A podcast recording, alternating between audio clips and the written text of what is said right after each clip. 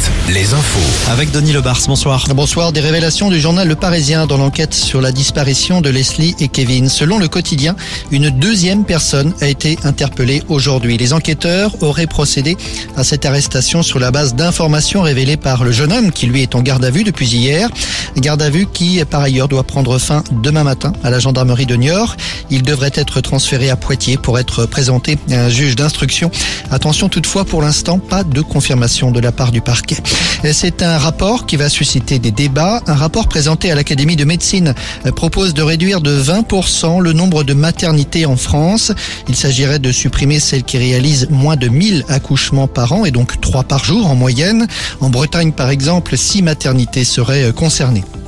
On reparle du Bugalet Braise, ce chalutier qui avait fait naufrage en 2004.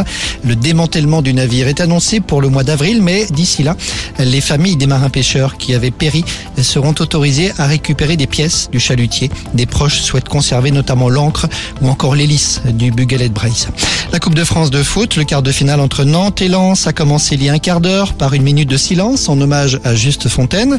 Une minute de silence qui n'a pas été difficile de faire respecter car le stade de la Beaujoire est vide. Ce match, rappelons-le, se joue à huis clos. Le score, après un quart d'heure de jeu, zéro partout entre les deux équipes. Enfin, la météo, on prend les mêmes et on recommence demain. Un petit zéro degré sous abri au lever du jour à Laval et à Vannes. Un petit degré à La Rochelle et à Tours. Une journée ensoleillée avec un vent calé au nord comme aujourd'hui. Voilà pour l'info. Très bonne fin de journée sur Alouette. Merci Denis.